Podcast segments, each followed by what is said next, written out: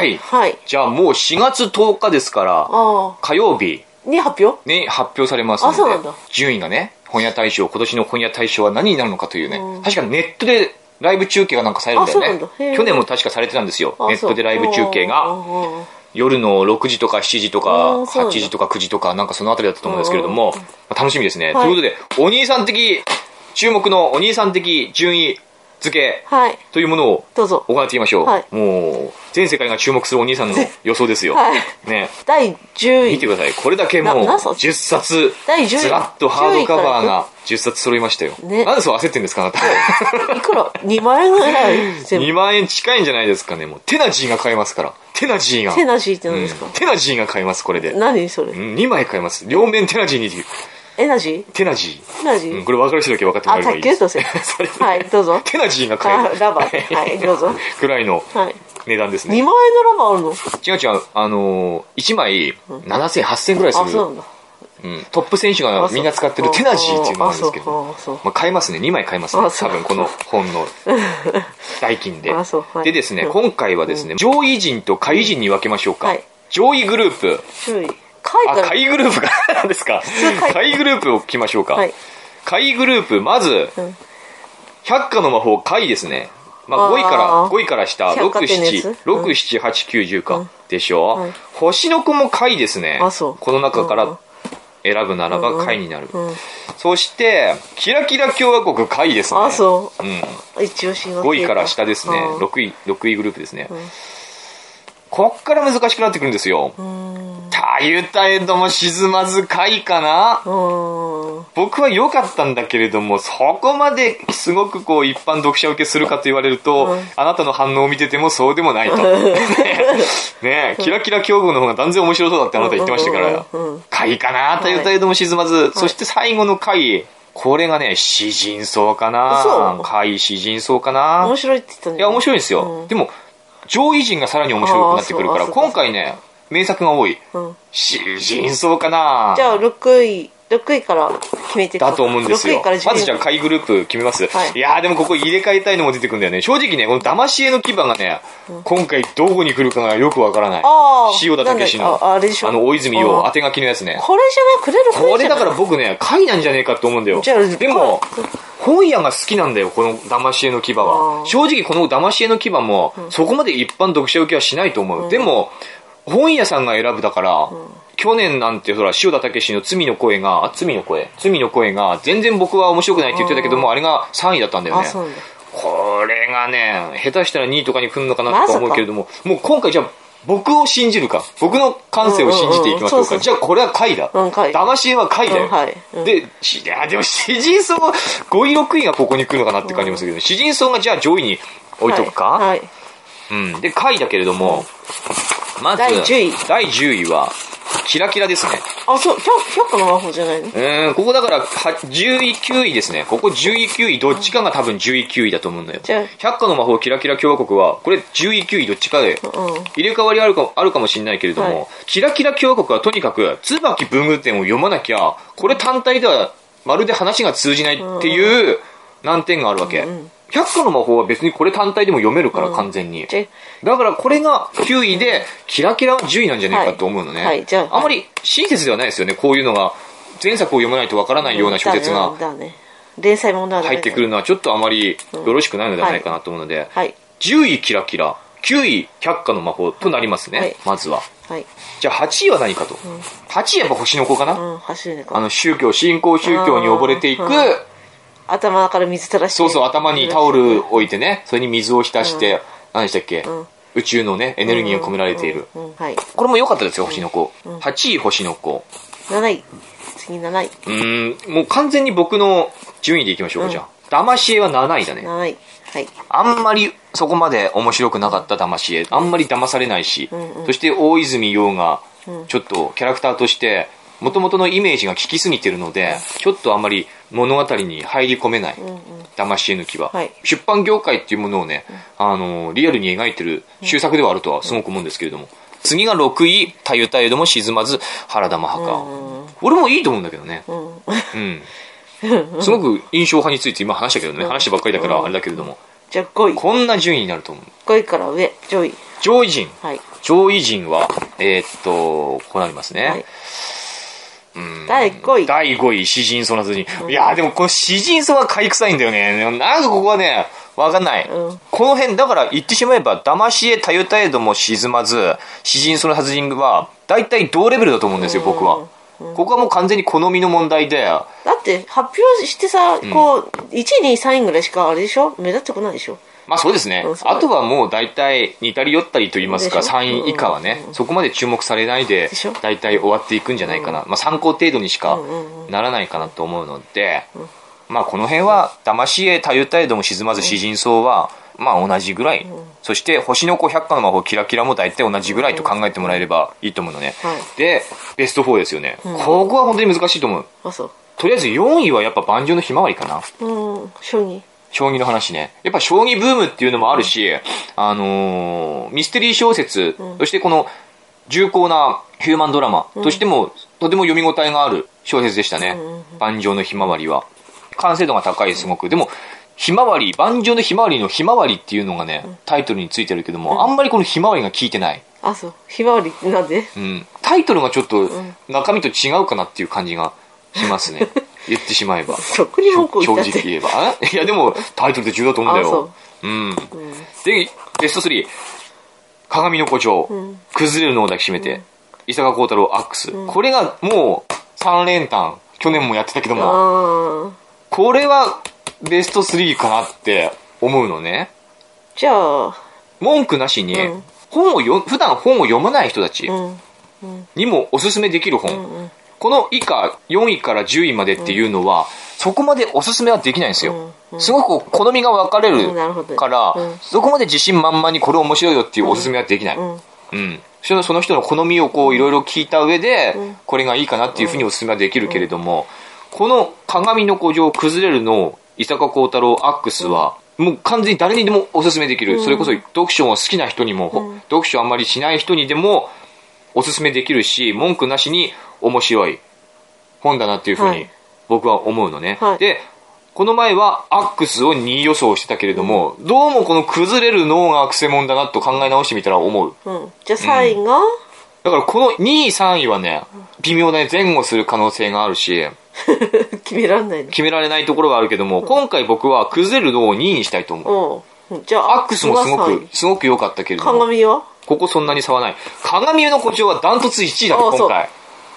決定。決定。これは、絶対に1位。あ、そう。うん。絶対ですね。絶対。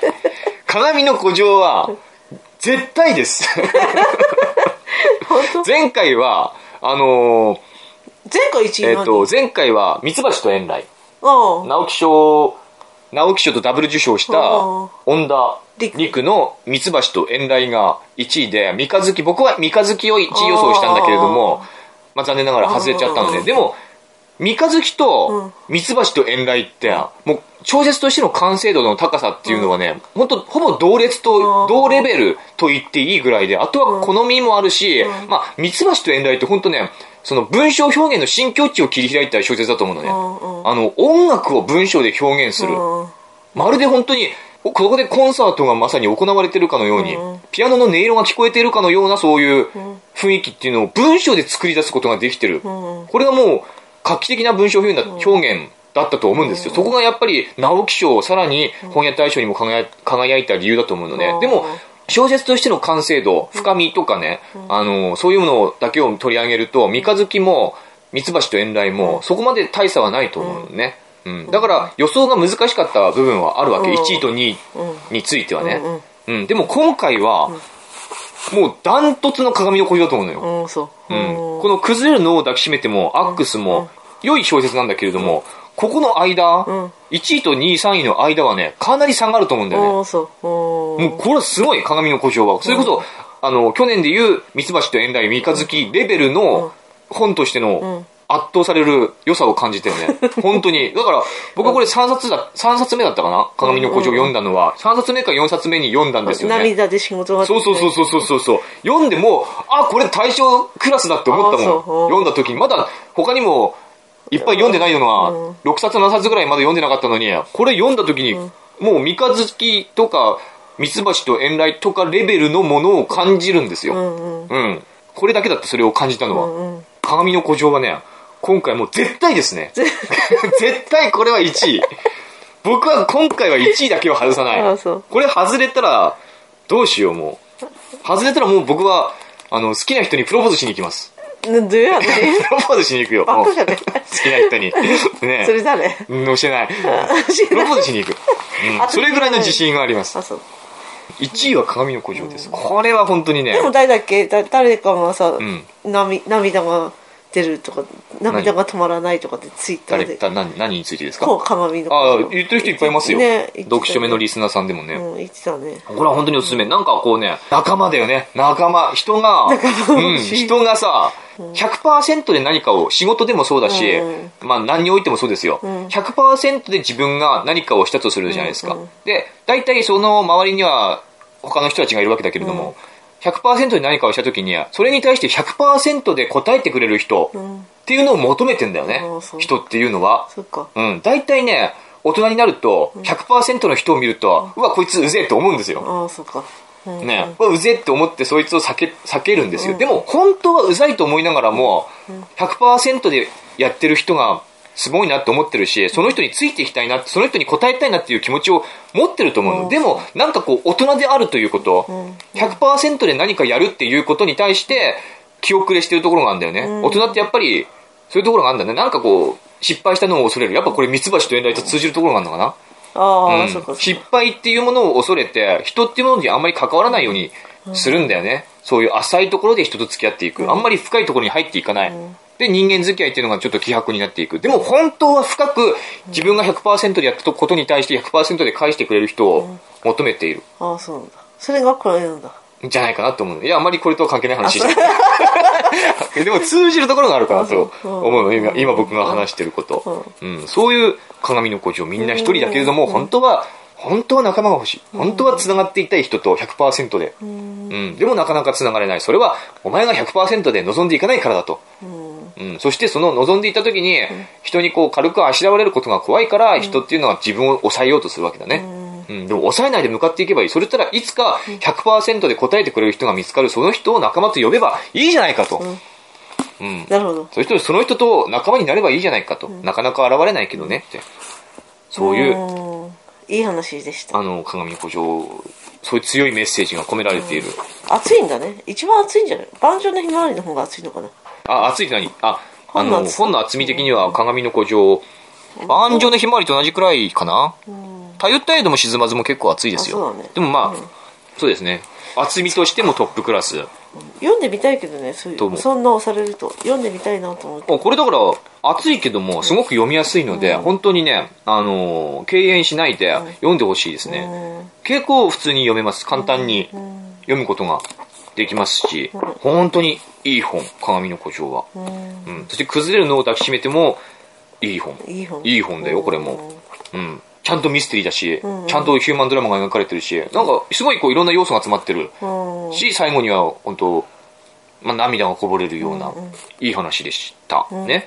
うん。そしてアックスは、その家族殺し屋という特殊な職業を闇の世界で生きる男とその家族の物語でね。うん。これもちゃんと本当伏線というのがすごく綺麗に回収されていく完成度の高い小説だしね。だから完成度で言えば本当にこの3冊がね、他の7冊に比べると段違いで素晴らしかったなと思いますね。あなるほどねうん。ということで、鏡の古城は絶対的な1位。はいこれは外さないです。はいうん。そして2位はおそらく崩れるの。はいそして3位がアックス。はいこの、まあ、1、2、3位ぐらいは当てたいねっていうところですね。あとはまあ大体そこまで、うん、そこまでじゃないって言ったら失礼ですけれども、これに比べると。でも本当に鏡の古城を押しますねあんた押しますね。今回この鏡の古城は素晴らしかった。本当に素晴らしい小説なんですよ。あそううん。特に僕みたいな孤独な人間には、かなり心に響くものがあった。あそうう、ん。で、みんな孤独です。世の中の人間はあ。そそうなんだかんだ言いつつみんな孤独ですそ。りゃそうさ強がってるけどもみんな孤独で辛いんです。そりゃそうだから鏡の辛いかな？辛いと思いますよ。あそううん。あなたはなぜ孤独じゃないか？僕がいるからなんですよ。そして娘がいるからなんですよ。あーなるほどねでも大体の人はね、そこまでね、構ってもらえないもんです。もんなんですよ。あなたは僕に構ってもらえるから孤独を感じないんですよ。でも大体大体の人間は孤独を感じながら生きてますけども、本当はでも仲間が欲しい。仲間が欲しい。と思ってる。あそうなんだ。特にだから自分の100%に対して100%で答えてくれる。仲間が欲しいんですよ、いないんですなかなかそういう人は。いないね。うんみんなそういうの面倒くさがってる。だから面倒くさがらないでぶつかっていけば面倒くさがらないでぶつかってくれる人がね、ん。現れると思うんだね。うん。なるほどね。思うんですね。僕は。うん。じゃああなたもそういうふうにして生きて僕は意外とそういうふうにしてるつもりなんですけどね。今回どう興味ある本とかありますか？えかまみの古城だけですか？となんだろう。だけかな？だけかな？鏡の古城以外は何もキラあキラキラは読みたくない。あんまり読みたくない。崩れるのだけ締めてる。のなんだっけ？何だったんだろうって幻想かなみたいなそのあ崩れるのはね。あそうそれもそこだけあーそうそう。知りたい謎が多い小説でね、うん。僕はまあ一切ネタバレをしてないので、最後どうなるかっていうのは気になるかもしれないね。頭に爆弾を抱えた女の人と、うん。その医師との物語なんですけれどでもやっぱり鏡の古城が気になる、気になる。気になる。いやぜひ読んでみて読もうと思ったんだけどね、挫折してこれでもね本当さ本を読むっていうのはページを1ページ目をめくれるかめくれないからと思うのよ、これでみんなね、止まっちゃうんだよ。ねそこで入っていけないんだよ最初の、何でもそうだよ。本だけじゃなくってそれこそこの前あなたのゴミをいっぱい捨てましたけれどもうんね断捨離しましたけれどもこれもやってしまえば最後までやっちゃうもんなんですよでも、ね、一度手をつける。あのあなたはさ、うん。思い出がないものじゃん。でも 私にとってはさ昔の彼氏のさ描いた絵とかさ、うんわかるよ。出てきてさ、ん。こんなもの捨てしちゃえってあなたはどっち投げたけどさうんうんうん捨てたけどさ、ん。私それ拾ってまた元に戻した。いやーこれはなんだからさ昔の彼だから氏のね。過去に浸ってると人は前に進めないんだって、そうだけどさ、でもさわかるよあの良かった思い出とかさ、うん、わかるわかる。でね、これは僕のポリシーだけれどもね、僕は正直人生の中で、大した人生は生きてないけれども、僕の32年の人生の中で、うん。正直今が一番楽しいんですよ。あそう楽しい。今が一番楽しい。だから、はっきり言って、今より過去のものは全ていらない。あ。そう。うん。あなたはね、うん、いらないと思うの。で、過去を振り返る人間っていうのは、多分今というものを楽しんでないと思うのよ。楽しんでないね。そう。そう。だから、過去に浸っちゃうのよね。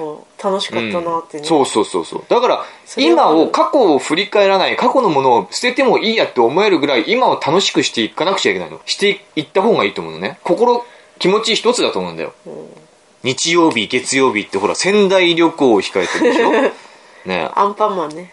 また仙台行きますよ、ま我々。特にリスナーどうこうっていう話じゃないですけれどもあ単純に。みのりちゃんにね。うん。アンパンマンミュージアム行って、また、去年、おっとしぐらいと同じコース。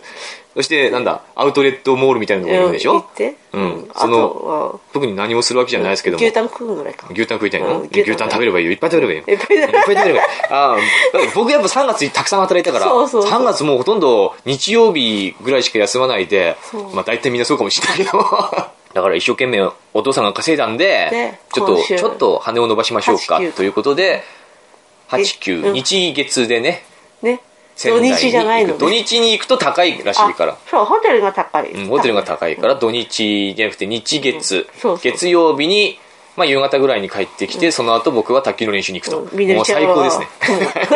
あみのりちゃんは雲かあそうそう。ですか。そう。もう忙しいですけれどもそう楽しみうんですね。ね。僕は本当最近ね遠出がなんか結構好きになっちゃってあそう昔は全然そういう人間じゃなかったけれどもねあーいいことじゃないですかどっかに行くのが楽しいあそう、うん変わるもんですねこれはもういろんなこのポッドキャストとかツイッターのうんうん友達友達じゃないですけど、うんうん誰も友達ととか僕のことを友達ととか誰とも思ってないから、ね、思ってない思ってくれ僕がか勝手に思ってるそのツイッターとかの関係の人たちの影響があるねすごく、ああそうだね、うん。そうだね。うんそうだね。ある。うんそうでだね。もういろんなとこに行きたいな行ってみたいな。見てみたい、うん。経験してみたいっていうのがすごく強いですね気持ちがそういう気持ちが。で特にあなたと。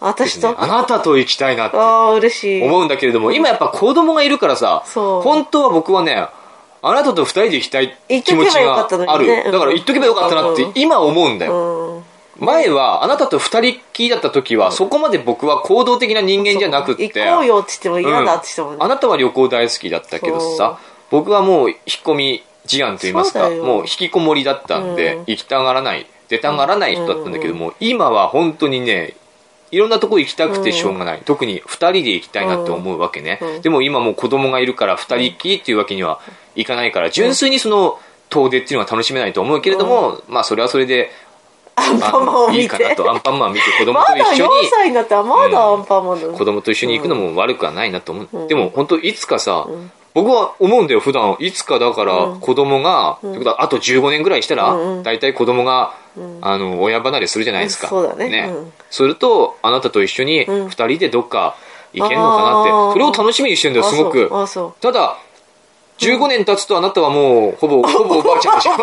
ほぼおばあちゃんで、僕はまだまだ若いけども。だから、その時まで、いや、本当でこれもう感動的な話だけども、その時まで僕はあなたのことを好きでいたいなって思うわけ。好きじゃない人とはやっぱどこに、あ行きたくないじゃないですか。ねねうんおばあちゃんだけども、あなたのことをその、自分の人生の中でね、ね、今、僕の人生の中で、あなたのことを一番好きだと思うんですよ。あ。そう。その出会ってから大体10年ぐらい経ちますけれどうんもその10年のあなたと歩んだ歴史の中で、うん。今があなたのことを一番好きだと思うんだあそう。よ、まあ、他にもっと好きな人は他にいますけれども。で もそれは置いといてあなたより好きな人はいるけどもそれは別として、今あなたに限った話で言えば、うん。今そのあなたのことが一番好きだと思う。だんだん好きになってきたんだじゃあ、うん、だと思うんですよ。だからその15年した時も、今あなたのことが一番好きだなって思えるようにいたいなと思うわけ。あーその好きなあなたと、まあ、その多分15年後も、おそらくあなたより好きな人が多分他にはいると思うけどれども。こ私のどこが好きなの？どういうところが好きなうのんそれは別に具体的にどうこ ないんだ。う、うん、どうこうないですけれども。あそう。ん。なんかまあ、一緒にやっぱ歩んできたもの全て含めてなんじゃないですか？そういう積み重ねてきたものを愛してるのかもしれないですね。うん、あなた個人っていうよりもあなたと一緒に、うん、そうですね。築き上げてきたものをおそらく愛してる。だから15年先のまたこれから先築き上げていって、うんうん。15年先さらに今よりも、ん。その15年先のあなたの方が好きであれば、きっと2人でどっかに行くっていうのもものすごく楽しくなんじゃないかなっていうふうに僕は思っててそれをすごく楽しみにしてるんですよね。ねどっかいい話。もういい話。いい話。遠くへ行けたらいいね。と思う。ねね、うん。ほんと、うん、楽しみだねということで89か、うん牛タン。4月の89はちょっと仙台に行ってきます。牛タン祭りだ、うん。だからもうこれをやっときたかったんですよ。あそうか。今回本屋大賞もうさっさと終わらせて、えでもさもうなんていうの？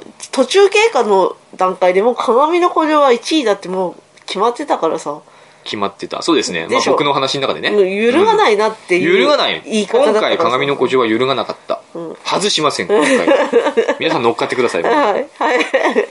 ということではい。本屋大賞ノミネートはい。企画ははい。これにてじゃあ終了ですね、はい。今回も僕すごく頑張りました、うん。でまたなんか、何ですか？あれじゃない？開放感に浸って何もやりたくないそうですね、けど会話何もやりたくない。最近本が読めないですね。あそう、うん。何も考えたくない。卓球しかやれない。卓球ぐらいしか考えたくない。